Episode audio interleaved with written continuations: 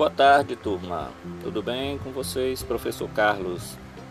Iniciando a nossa aula de arte, hoje nós vamos falar um pouco sobre as raízes da nossa arte.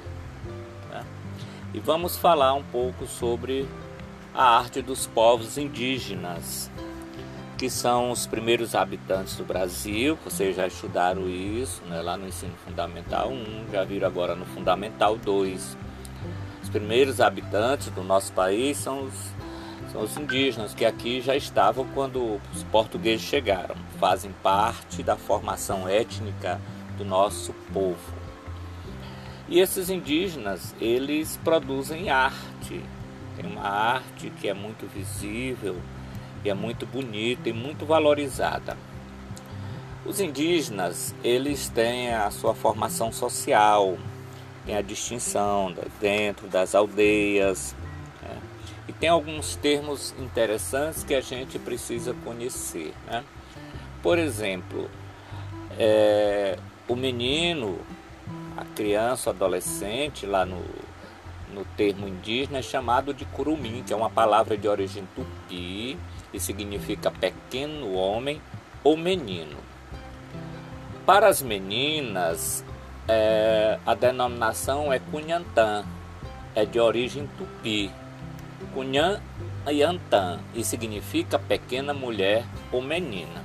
Esse termo, inclusive, ele é utilizado algumas vezes pejorativamente. As pessoas, quando quer se referir a alguém é, menosprezando alguma menina, chama de cunhã mas é um termo indígena que significa pequena mulher ou menina. São, são conhecimentos importantes que a gente precisa saber. Muitos termos da, da linguagem indígena estão presentes no nosso dia a dia, muitas coisas mesmo. Na linguagem, na comida, né, que nos alimentos, os nossos costumes, tem muito dos, dos costumes indígenas, dos nossos antepassados. Portanto, não adianta a gente querer discriminar os indígenas quando eles fazem parte, nós temos nas veias, nosso DNA tem DNA indígena. A cultura indígena, ela é toda permeada por seres, seres imaginários, aquilo que a gente chama de seres mitológicos.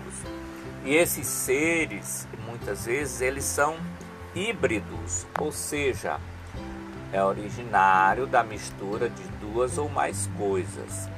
Essas imagens mitológicas ou lendas, encontramos diversos seres híbridos nessas imagens. A cidade arqueológica ou sítio arqueológico é o local onde se pesquisa para descobrir a a arte do nosso antepassado como os povos indígenas viviam. Esses locais apresentam vestígios ou evidências de ocupação por povos do passado. Geralmente esses locais são preservados para estudos e incorporados ao patrimônio histórico cultural. E através desse estudo nós vamos descobrindo muitas coisas que os nossos antepassados faziam. Por exemplo, na Serra da Capivara, aqui no Piauí, tem os sítios arqueológicos. Ou seja, a gente tem o Parque Nacional da Serra da Capivara, mas dentro dele existem os sítios. Que, o que é um sítio? É um local onde se encontra um vestígio. Então aquele local ele é reservado e ali se começa a escavação, que não é feita de qualquer jeito, tem toda uma técnica para se fazer, para se preservar todos os resquícios que tem lá às vezes um pequeno pedaço de cerâmica, às vezes uma, uma, uma um carvão de um de vegetal que foi utilizado em alguma fogueira, vezes centenas de anos, milhares de anos, serve de referência para a gente compreender como viviam aqueles povos. A cultura indígena ela é muito presente no imaginário popular muitas lendas, muitas histórias, nós conhecemos porque herdamos dessa cultura. Por exemplo, a lenda da serpente adormecida ou da serpente encantada conta que ao redor da ilha de São Luís vive um ser misterioso em forma de uma serpente gigante que vem crescendo cada vez mais e há muito tempo. Dizem que quando seu rabo encontrar a cabeça, a serpente destruirá toda a cidade, levando para sempre a ilha para as profundezas do mar. Essa ilha que se chama São Luís é a capital do nosso vizinho estado aqui, estado do Maranhão. Ela é uma ilha porque ela é cercada por água. Por um lado é o mar e ela é cercada por rios né, que se encontram com o mar. Então é uma ilha e muito bonita, e uma cidade histórica, patrimônio da humanidade. É, quem já ouviu o termo Tupinambá? Tupinambá tem inclusive pessoas com esse nome, é o nome de uma etnia indígena. Os Tupinambás já habitaram boa parte do litoral brasileiro.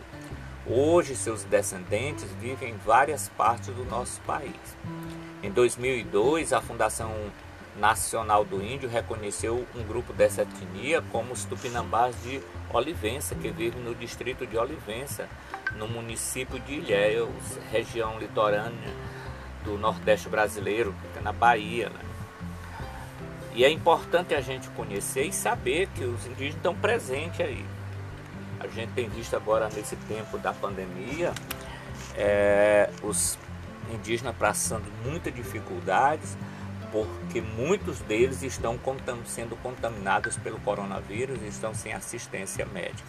O que é uma tristeza, né? porque eles não têm tantos anticorpos como nós temos, porque eles vivem, a maioria deles é isolado. E a maior parte das doenças que eles adquirem é através do contato com o homem branco. A arte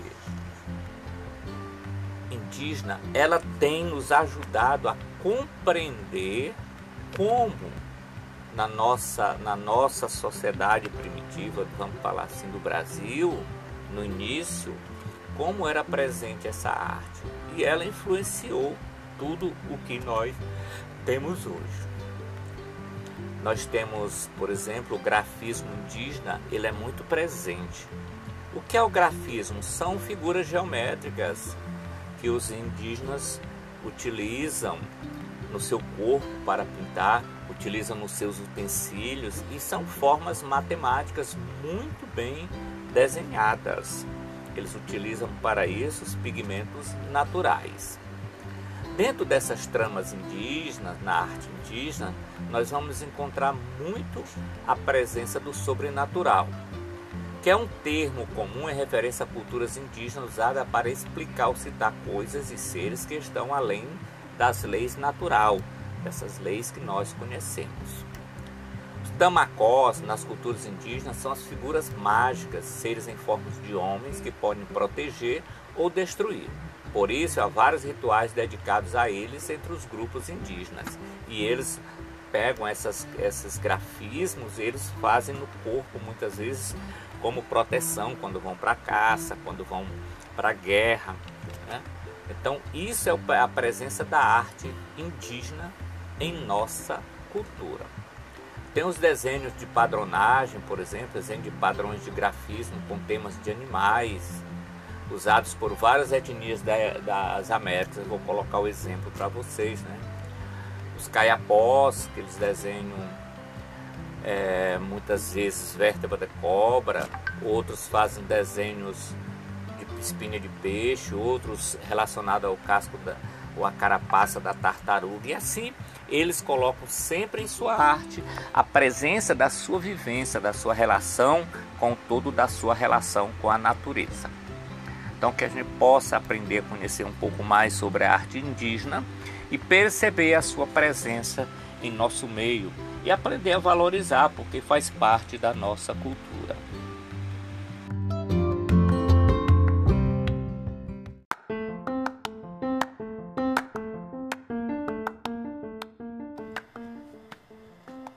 Boa tarde, vamos iniciar nossa aula de arte e hoje nós vamos conversar sobre o mundo das cores.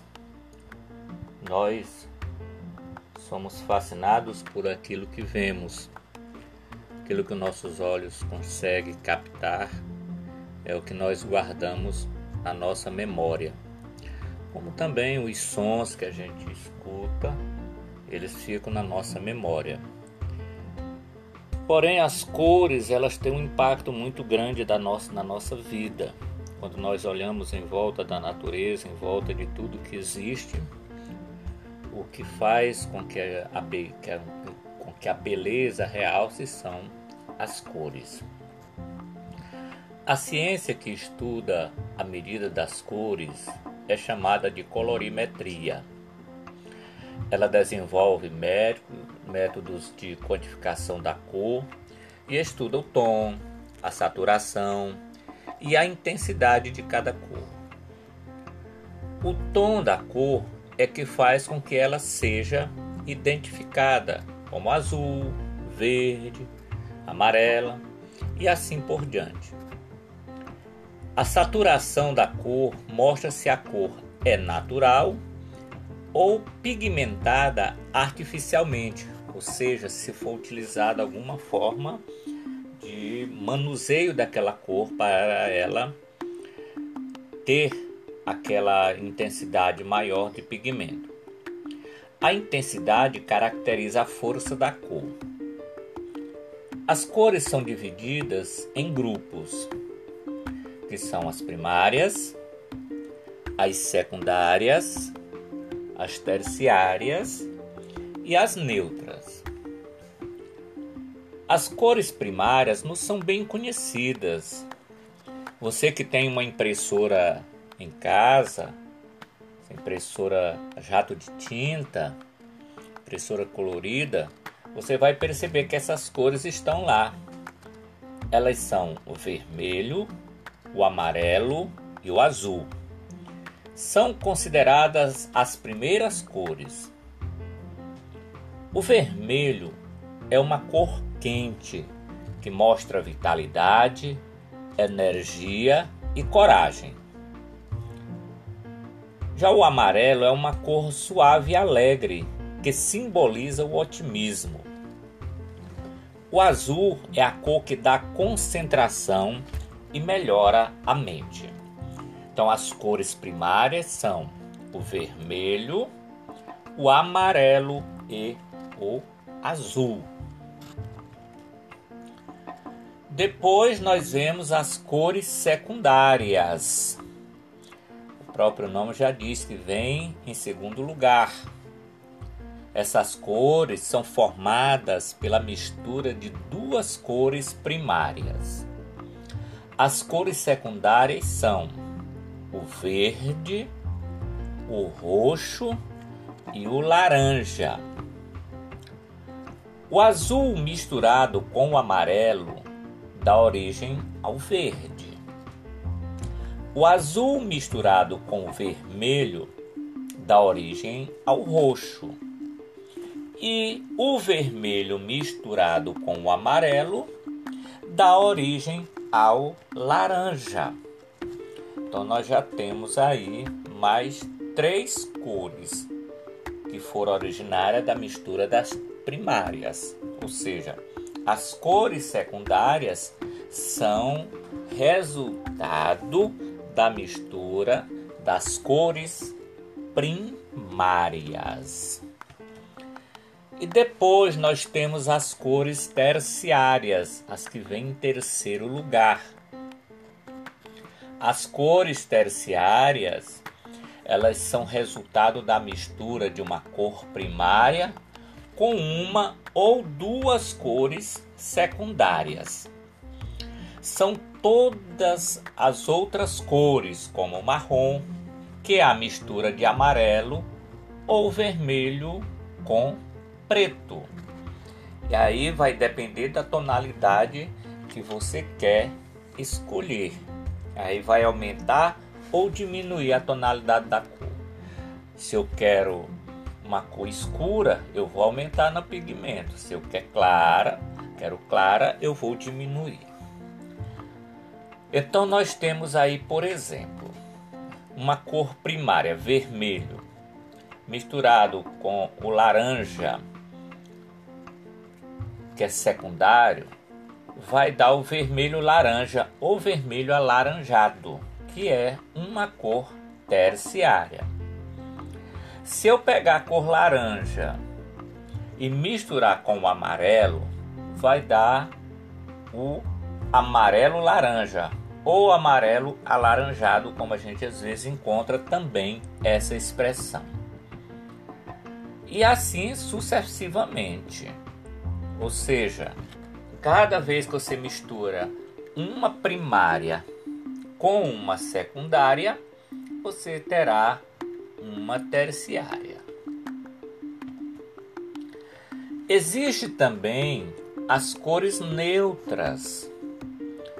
As cores neutras são usadas para complementar uma cor desejada, sendo que as cores neutras têm pouco reflexo. Entre as cores neutras podemos citar o branco, o cinza e o marrom. O branco é luz isenta de cor. O preto é a ausência de cor.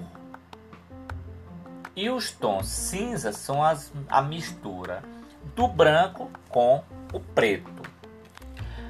Curiosidade, você sabia que as cores a gente só vê por conta da luz? Ou seja, o que faz com que as cores se manifestem é a intensidade de luz. Quanto maior a intensidade de luz, mais a cor ela vai ser vista, ela vai ser refletida. Quanto menor a luz, menos a cor será refletida. As cores também podem ser divididas em cores quentes e cores frias. O que são? Né? A roda de cores pode ser dividida em quentes e frias. As cores quentes são mais vivas e energéticas, elas dão a ideia de movimento, de intensidade. As cores frias dão a sensação de calma e tranquilidade. E a psicologia, inclusive, ela estuda muito sobre a questão das cores. E quando a gente vai, os arquitetos vão planejar uma casa ou uma empresa, eles escolhem as cores de acordo com aquilo que se propõe a fazer. Né? Não sei se você já prestou atenção que os hospitais, a maioria dos hospitais, as cores mais utilizada é o verde. Por quê? Porque ele traz tranquilidade, traz calma. Branco e preto são considerados cores neutras. Então, o que é que nós temos de cores quentes? O amarelo, o laranja, o vermelho, o rosa, o magenta e o púrpura está entre as duas, assim como a oliva. Já as cores frias nós temos o azul, o celeste, o ciano, a turquesa e o verde, que é uma variação que a gente vai olhando e a gente sente que essas cores nos remete à tranquilidade, certo?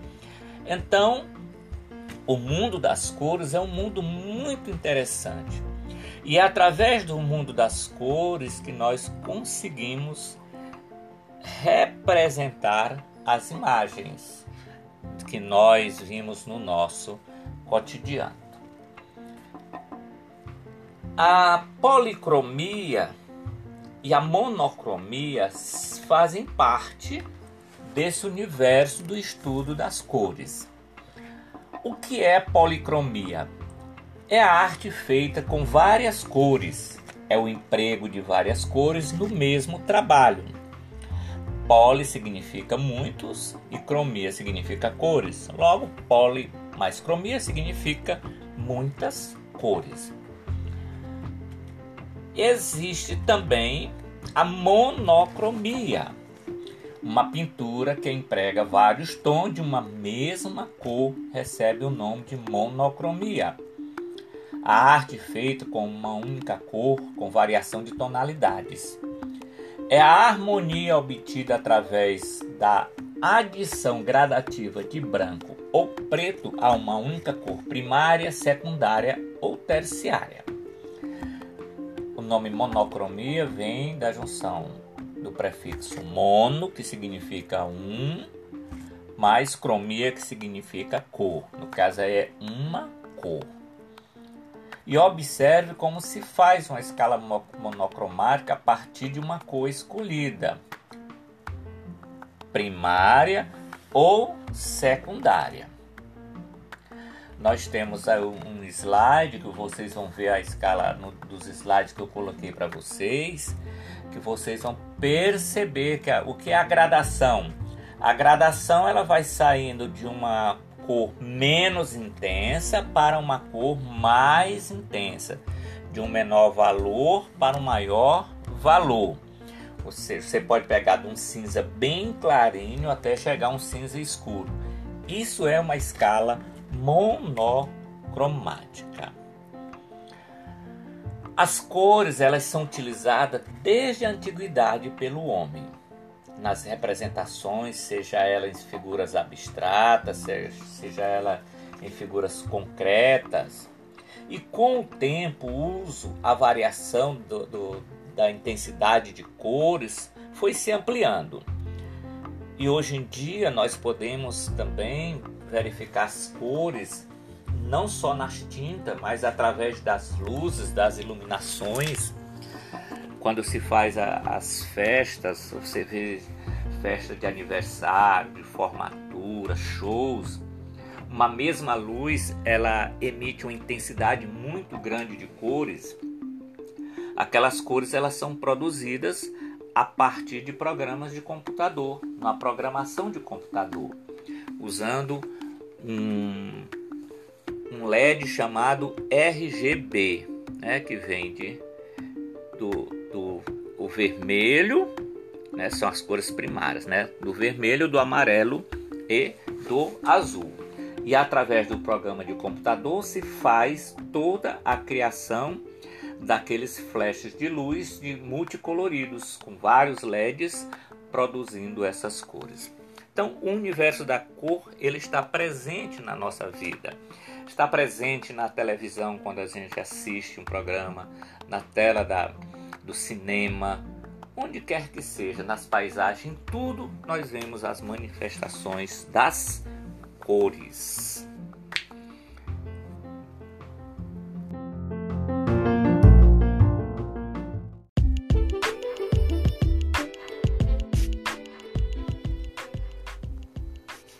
Tarde, turma.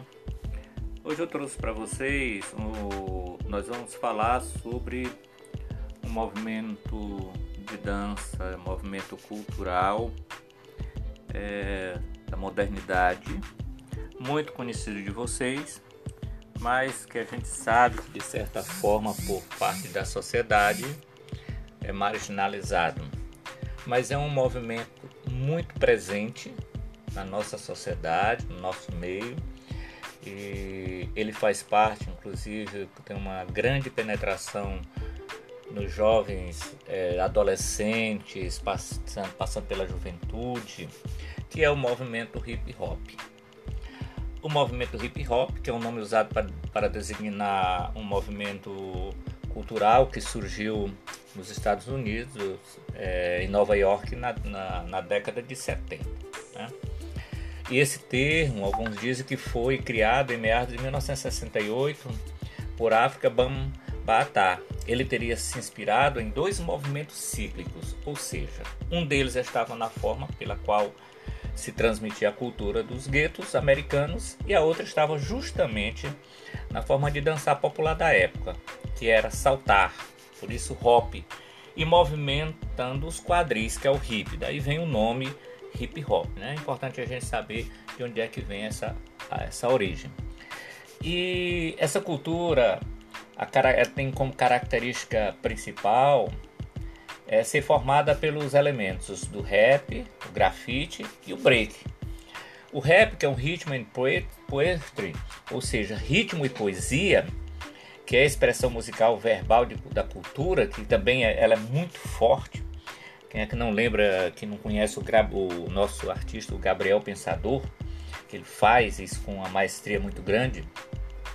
E o grafite, que não pode ser é, confundido com, com pichação, que representa arte plástica expressa por desenhos coloridos feitos por grafiteiros nas ruas das cidades, espalhados pelo mundo inteiro. E o break, que representa a dança, né? o break dance. Então, essas são as características desse movimento. Tá? O, o rap, o grafite e o break juntos compõem a cultura hip hop que muitos dizem que é a CNN da periferia, ou seja, que o hip hop seria a única forma da periferia, dos guetos expressarem suas dificuldades, suas necessidades, todas as classes excluídas. De fato, isso é muito forte na, na, na cultura hip hop, a denúncia, a denúncia da desigualdade social, do, do racismo, do preconceito.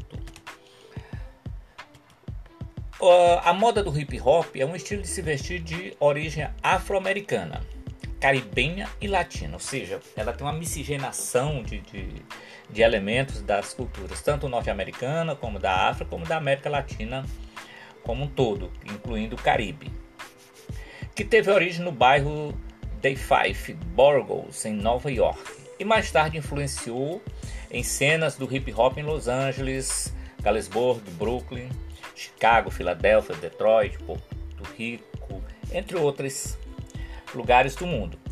Cada cidade contribuiu com vários elementos para o seu estilo geral, visto hoje no mundo inteiro e apreciado, né? É uma moda que ela é muito presente na vida dos jovens, tanto a maneira de vestir como os gestos, é, os gostos pelos sons. É, eles têm uma penetração muito grande na, na dentro do meio da juventude, da adolescência. O hip hop no Brasil tem como berço São Paulo, onde surgiu com força nos anos 80, dos tradicionais encontros da Rua 24 de Maio e no metrô São Bento, de onde saíram muitos artistas reconhecidos, como Taíde, DJ Ron, Estilo Selvagem, Região Abissal, Nil, Sérgio Ki, dentre outros. Né? Atualmente existem diversos grupos que representam a cultura hip hop no país, como o Movimento Enraizados, uh, Zulu Nation Brasil, Casa do Hip Hop, Posse House, Hip Hop Mulher e outros movimentos que, é, inclusive, a CUFA, Central Única das Favelas, também está dentro desse, desse nicho, desse grupo né, de representação do hip hop. Então é isso, essa cultura bonita aí que está no meio da juventude e que nós precisamos conhecer, aprofundar um pouco mais o conhecimento sobre ela para desmarginalizar. Né? A televisão tem dado já um grande espaço, atualmente, inclusive a Rede Globo, ela teve alguns dias atrás a apresentação de um de um desses artistas aí do, do hip hop e ele falando né, de como foram as dificuldades. No início eu peguei só alguns lances que eu estava fazendo trabalho e ele falando da dificuldade por conta da marginalização que tem desta cultura. Então é isso aí. Eu, nós vamos ficar por aqui e vocês vão fazer uma pesquisa aí a respeito desse, desse movimento para depois apresentarem.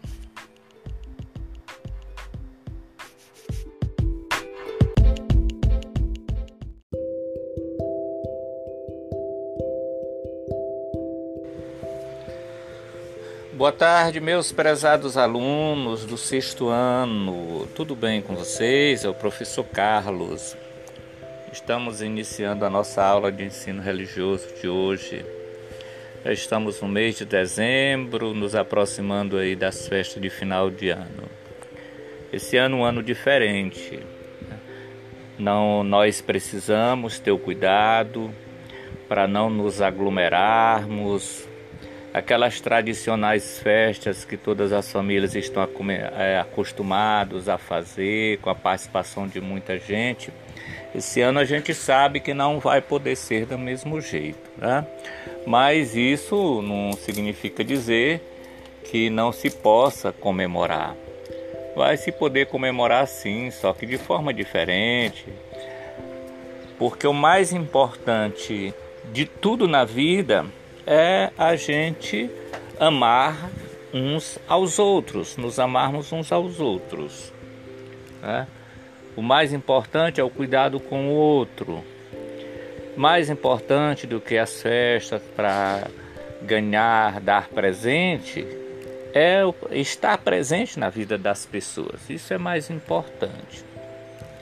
Então, que nesse Natal a gente possa fazer uma festa diferente, se preservando, cuidando com o uso da máscara, o cuidado com a higiene das mãos, usando álcool em gel para não se contaminar, não contaminar as pessoas. E viver de fato o espírito de Natal, que é um espírito de desprendimento, mas sobretudo de comemorar o nascimento de Jesus. Lembrar que o aniversariante é Jesus e que nós precisamos, para nós que acreditamos, que temos fé, esse é o sentido do Natal. Não são as festas, não são as ceias, tudo isso são símbolos. O mais importante é de fato reconhecer que Jesus nasce e traz à humanidade a grande esperança, esperança de uma vida nova.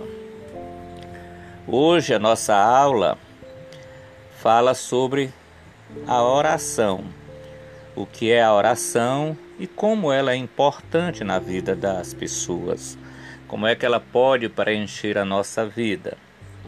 E tem também é, uma reflexão sobre a oração do Pai Nosso, que é a oração que Jesus nos ensinou.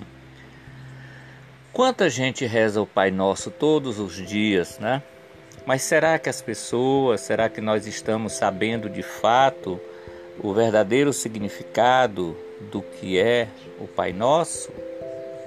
Então, o texto que eu coloco para vocês hoje traz as explicações né, dos sete diálogos com Deus que nós temos, né? São as sete petições ou sete pedidos que nós temos que nós fazemos a Deus.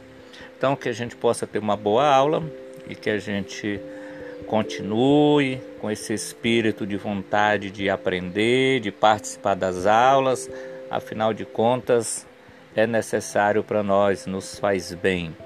Todo o conhecimento nos ajuda a crescer, tá? Então vamos às aulas, não esquecendo de fazer as atividades que estão lá na plataforma. Um abraço a todos e qualquer dúvida estou aqui aguardando vocês.